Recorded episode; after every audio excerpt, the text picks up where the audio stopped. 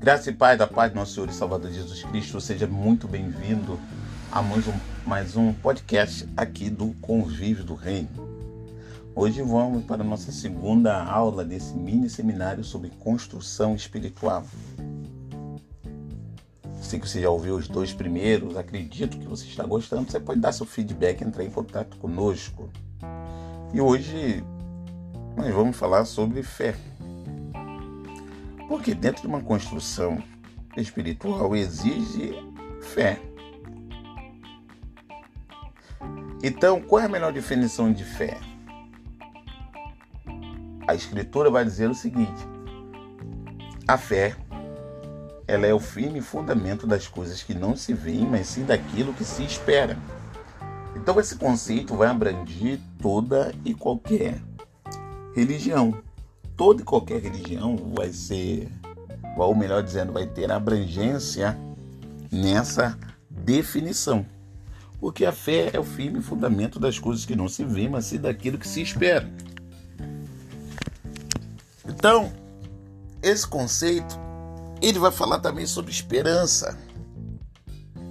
E aí, nesse tempo que nós estamos vivendo, será que se encontra uma fé ou desespero no coração? O que tem permeado sua vida? Lembro que, eu, que na última aula nós falamos sobre ego. Nós falamos sobre ego, mostrando que ego é o núcleo da personalidade pessoal.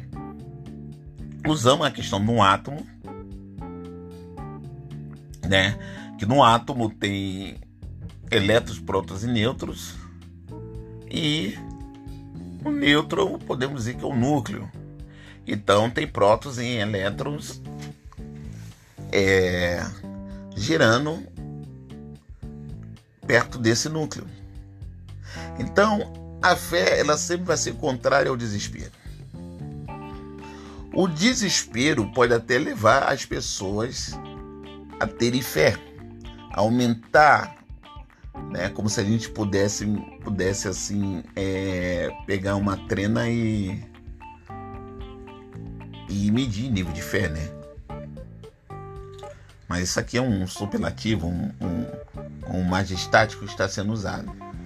Então, o desespero ele pode fazer com que a pessoa acredite que o nível de fé dela aumentou, ou se isso realmente aconteceu, porque é algo sobrenatural. Então, não se, não se tem uma explicação lógica. Mas o desespero também pode matar a fé, porque o desespero traz ansiedade. Então, dentro do conceito, independente da religião que você tenha, mas essa questão de fé ela é muito atrelado ao Deus criador do céu e da terra, que tanto o cristianismo como o judaísmo acredita. Então, eles entendem fé como confiar, ainda que não veja. Você não está vendo nada acontecer, mas você está confiando. Então a fé é assim. Então, nesse momento, você precisa reestruturar a sua fé. E a fé ela vem através das informações que chega até o nosso ego. Que tipo de informação tem chegado?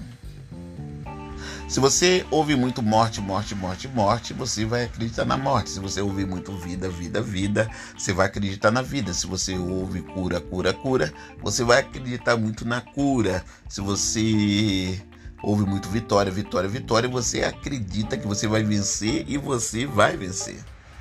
Porque está escrito que nós somos mais do que vencedores por aquele que nos chamou. Então, o que alimenta o seu ego vai alimentar a sua fé. Agora que você entendeu um pouco do que é ego, agora você está começando a entender um pouco melhor do que é fé. Então, essas essas informações, elas precisam ser informações corretas. Por isso, por exemplo, para nós crentes, tanto a Bíblia como muitos livros elas vão nos dar informações boas e corretas. E a nossa fé, ela vai é, é, sendo cada vez mais transformada, ou a nossa fé é transformada em resultados através daquilo que nós ouvimos e através daquilo que nós é, praticamos. Não adianta você somente ouvir e você não pôr em prática, porque é igual matemática. Matemática é uma ciência exata.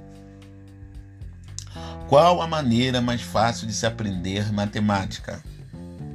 Por exemplo, eu, quando criança adolescente, né, que é a nossa fase de escola, eu sempre fui muito bagunceiro.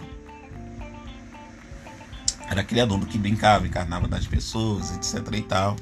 Também era um líder, né? Mas porque eu sempre tirei nota alta em matéria exata? Por quê? A matemática você aprende praticando. Você aprende praticando, ou seja, exercitando. Exercitando.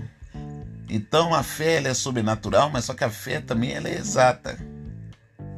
E por ela ser sobrenatural e ser exata, a prática dela traz é, resultados incríveis.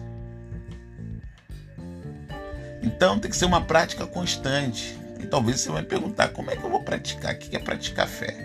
É orar e acreditar. Orar e acreditar. E pode ter convicção que no meio desse, no meio de você orar e praticar, o Eterno vai lhe instruir muitas vezes através de pessoas, através de uma intimidade que ele tem contigo, ele pode dar visão, revelação, pode falar através de outras pessoas. Então assim, você é uma pessoa vencedora, você é um excelente profissional na sua área e você tem bons resultados. Isso tudo mediante a fé. Porque você acreditou no seu potencial, você estudou, você se capacitou. Então, fé é parecido com isso. Fé é parecido com isso. O conhecimento ele não é físico, o conhecimento ele é espiritual. As pessoas só vão ver fisicamente o seu conhecimento ou que o nível de conhecimento está em você através dos seus frutos, através dos seus atos. Então por isso que você precisa entender melhor sobre fé. Você precisa exercitá-la. E com isso você vai ter resultados maravilhosos. Guarde essa palavra com você.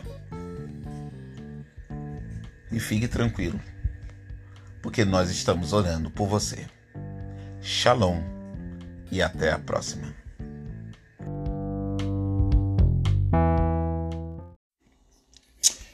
Olá, seja bem-vindo a mais um podcast aqui do Convívio do Reino. Aqui quem fala é o pastor Fernando Gonçalves. Obrigado por você estar participando aqui do nosso podcast, das nossas redes sociais. Se você é novo por aqui, é só procurar em qualquer rede social Convívio do Reino que você vai estar nos achando. Inclusive, se você colocar Convívio do Reino no Google, você vai achar o nosso site que ainda está em construção. Amém? Nós temos um bom tema para conversarmos nessa noite. O tema ele é muito bom para esse tempo que nós estamos vivendo. O tema dele é sobreviventes ou vítimas. O que nós somos? Somos sobreviventes ou somos vítimas? E é sobre isso que nós queremos conversar com você nessa noite, amém? Então fique conosco, porque vai ser interessante, amém? Glórias sejam dadas a Jesus. Então vamos, eu quero só ler com você um, um, um versículo bíblico que está em Isaías para a gente poder adentrar nessa conversa com tranquilidade. Está escrito assim, ó. Ele dá força ao cansado e multiplica a força de quem não tem nenhum vigor. Os jovens se cansarão, se fadigarão, e os moços certamente cairão. Mas os que esperam no Senhor renovarão as forças, subirão com asas como de águia, correrão não se cansarão, caminharão e não se fatigarão. Amém? Glórias a Deus. Somos gratos, Senhor, por essa palavra. Pai, em nome de Jesus. Amém e amém. Sobrevivente ou vítimas. Você percebe que nós estamos no meio de uma grande guerra? Vamos dar exemplo de algumas guerras que nós estamos participando, né? Salvação versus condenação, carne versus espírito, religiosidade versus o evangelho simples, mentiras versus verdades. Nessa guerra nós precisamos saber quem nós somos. Como estou desempenhando meu papel nisso tudo, nessa guerra toda que está acontecendo? Preciso olhar para mim e ver, discernir, agir.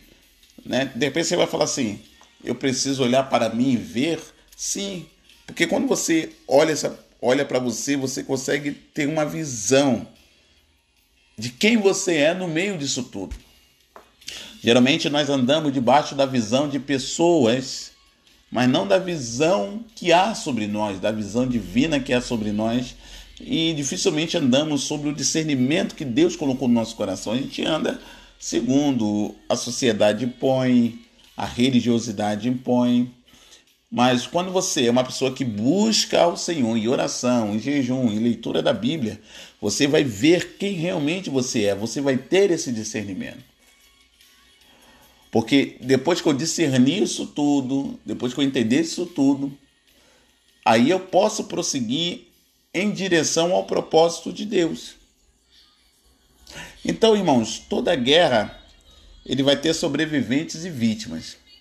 E a partir desse podcast, você poderá discernir qual é a situação a qual você se encontra. Olha só uma coisa que acontece nos dias de hoje. Nós vivemos numa época que muita gente tem se sentido frustrada, frustrada na sua igreja, no seu chamado, no propósito em que Deus chamou. Pessoas a qual de, nosso Deus fez promessa. Mas sabemos que toda chamada, toda promessa passa pelo teste do tempo, onde nossa perseverança ela é testada. E aí, nesse tempo que vem as batalhas, as pelejas, decepções, onde o nosso inimigo não procura ferir-nos na carne, sabe? Ele não vai querer ferir você na carne, mas na sua alma, na minha alma. Pois um ferimento na carne, você vê, você cuida, você vai tratar, você vai tomar um remédio, alguém vai cuidar de você se for muito grave. Entendeu? Mas quando é na alma, meu irmão e minha irmã, o ferimento você não consegue enxergar. Você nem sabe se foi cicatrizado ou se está aberto quando é na alma. Porque é muito difícil de ver, de se notar, até mesmo de se aceitar que você está machucado ferido. Você não está vendo, você vai até acreditar que está muito bem ainda que não esteja, porque ela não é visível. A ferida na alma não é visível. Né? Não importa. Você pensa, não estou vendo, não importa. Mas você verá como importa e importa muito. Então, com isso, a mágoa, o ressentimento vão sendo arma do inimigo, porque a sua alma está ferida, sua alma está machucada isso não há um tratamento adequado, a mágoa e o ressentimento vão sendo arma do inimigo para tentar corromper o caráter de Cristo que está em você desde o momento que você o aceitou. Você aceitou a Cristo, isso começa a ser trabalhado na sua vida. O caráter de Cristo começa a ser amplamente trabalhado. Mas se você está machucado e doente, não reconhece isso, então não há como trabalhar a cura. Compreende? E aí o inimigo vai imprimir um caráter satânico. Entendeu? O inimigo vai imprimir um, um, caráter satânico por causa das feridas que nós temos. Se você tem uma ferida na sua alma, se você tem decepção, corra ao seu pastor, abra o coração, derrame-se diante dele, derrame-se de algum, diante de algum líder, derrame-se diante de alguém, para que o socorro do Senhor aconteça o mais rápido possível. Amém? Tá? Então, vai sendo imprimido em você um caráter satânico que vai minando, tá? E devagar vai frustrando você, frustrando sonhos, chamadas, pensamentos, né? Vai, projetos que você tinha pode ser amplamente, pode ser amplamente frustrado pelo simples fato, pelo simples fato de você não saber que a sua alma está ferida.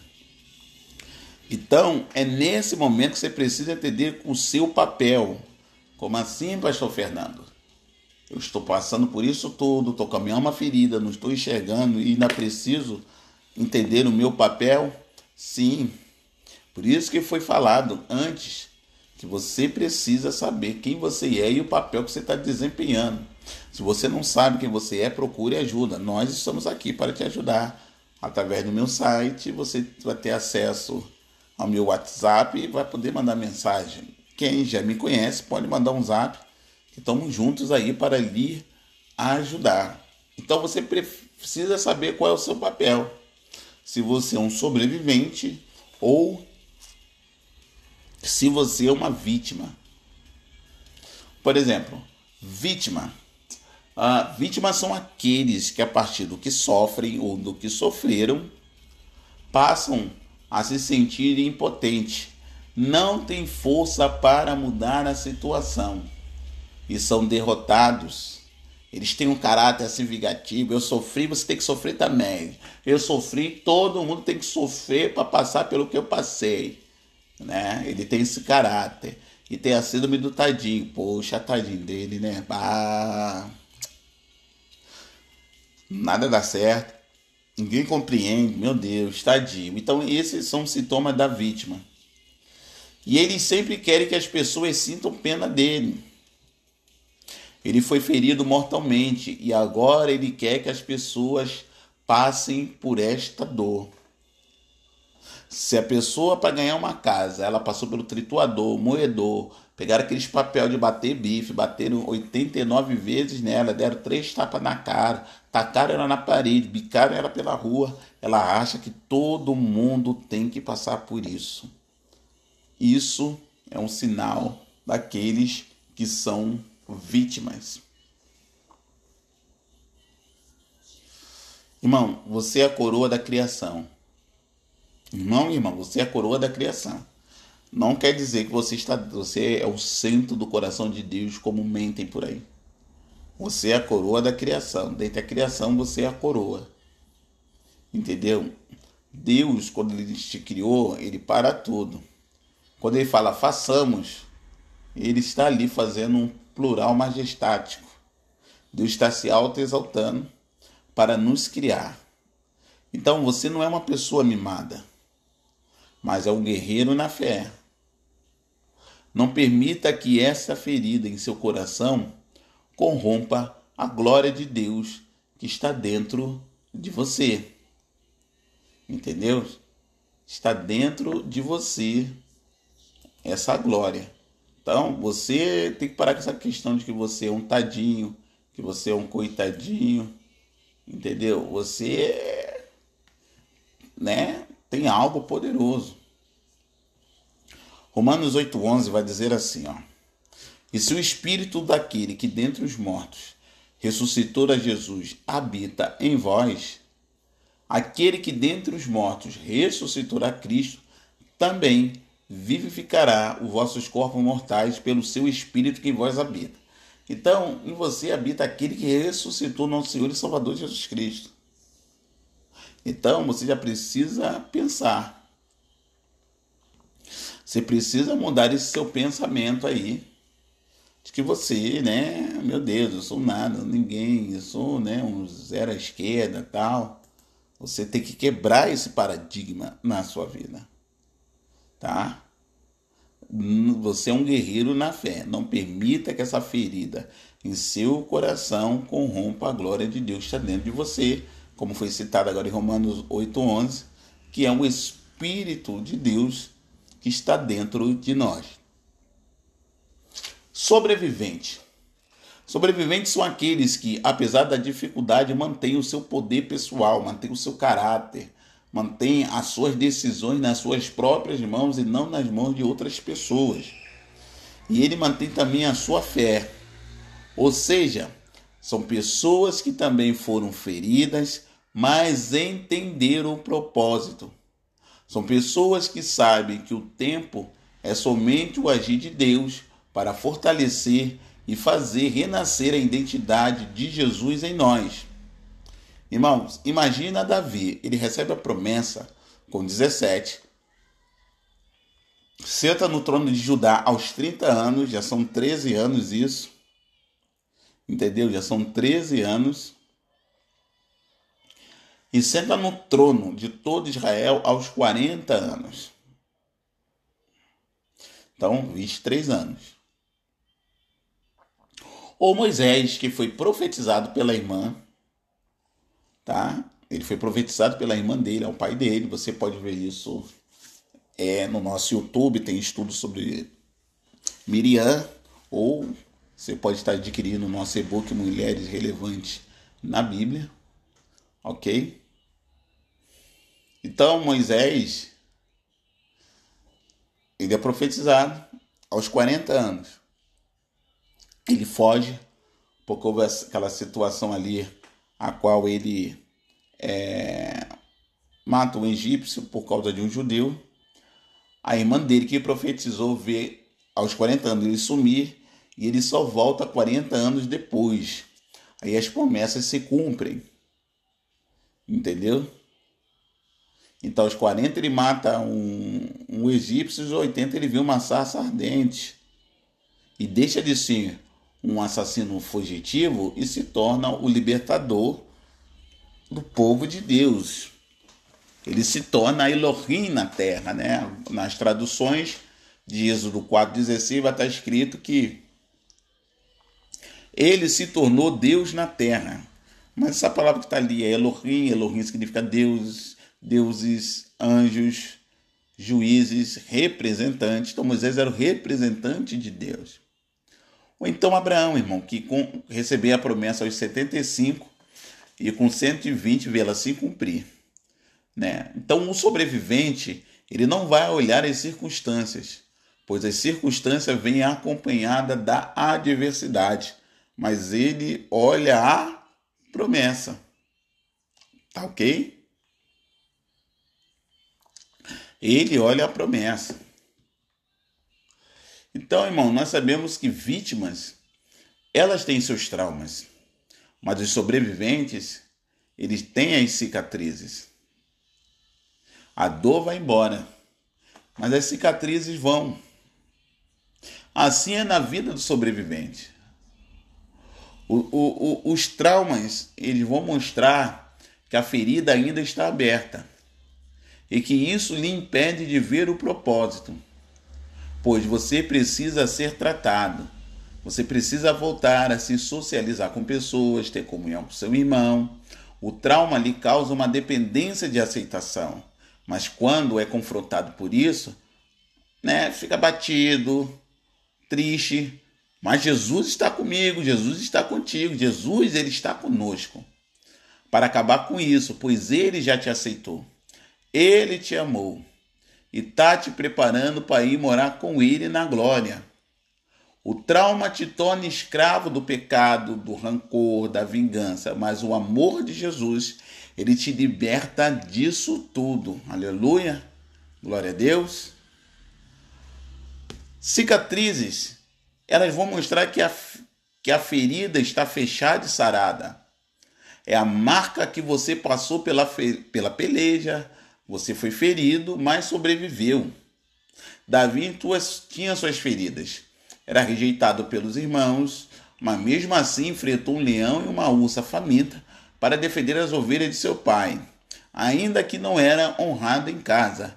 Ele sabia que tinha que defender as ovelhas que o pai confiou. Todo lugar cicatrizado é um lugar morto, nada nasce ali. Se foi cicatrizado, não tem remorso, não tem dor, não tem acusação. Ah, você me fez isso no passado. Irmão, se tem cicatriz, acabou. Você perdoou e acabou. Entendeu? Então, entenda. Todo lugar cicatrizado é um lugar morto, pois nada mais nasce ali.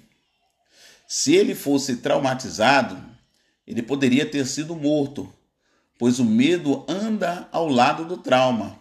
Mas Davi, ele era um sobrevivente, pois o desprezo dos irmãos feria ele, mas não matou, pois Davi era um sobrevivente. Ele sabia do amor de seu pai, porque o pai tinha deixado sempre um lugar na mesa reservado para ele. Talvez pessoas com traumas vão querer te ferir, mas seja um sobrevivente. Então nós sabemos que as vítimas, elas se fecham, não querem ninguém por perto, preferem a solidão. Exemplo é Elias indo para a caverna depois da ferida pela afronta de Jezabel. O trauma traz cansaço e depressão.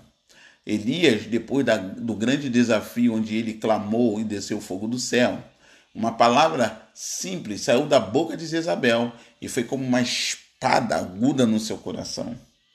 Por quê?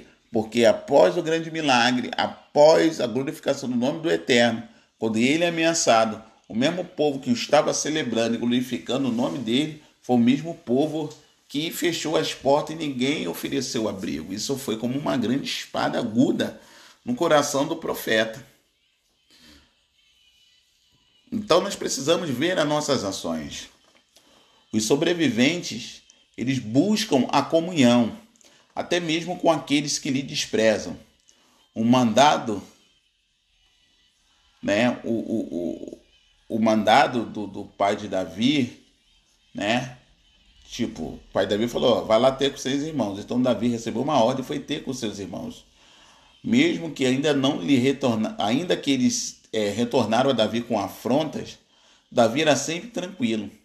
Os sobreviventes nunca retornam à afronta com agressão, mas sim com afeto e prudência.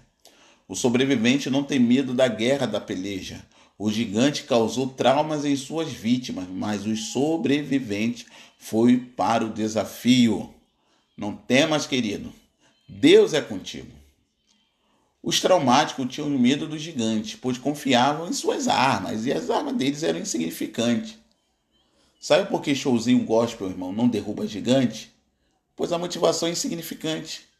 Entretenimento, irmão, não leva ao arrependimento. Baladas não curam decepções. Né? Desculpe o que eu vou falar, mas é uma realidade. Boçais, eles vão pagar ingresso, mas os filhos de Deus vão pagar o preço. Tá? Quando a gente fala de boçais, você conhece bem o português, não é uma palavra tão humilhativa. Por quê? Boçais querem o que é insignificante. Os filhos querem aquilo que é, vão lhes conduzir à vida eterna. Vítimas precisam de show, onde chama a atenção com a sua carne, com a sua sensualidade. Não é verdade? Com aquilo, ai, tô aqui, tô bem, meu Deus, aleluia, ai, que show maravilhoso, uhul, né? Vamos pular, vamos pular, ai, meu Deus, tal. Acabou o show, acabou o que fazia bem. Né? Aí às vezes vai usar de sensualidade. Pode ser a sensualidade, ela atrai as pessoas. Mas o sobrevivente, irmão, ele vai orar. Ele entra no quarto, sobe o monte, vai para debaixo da cama, se tranca no banheiro, entra no carro, vai com o quintal. Ele adora e atrai a presença do Pai. Aleluia. Então os sobreviventes não tinham medo, pois eles confiavam no Senhor. Quem estava ao seu lado quando derrotou o leão e a ursa? Quem estava do lado de Davi era o Senhor.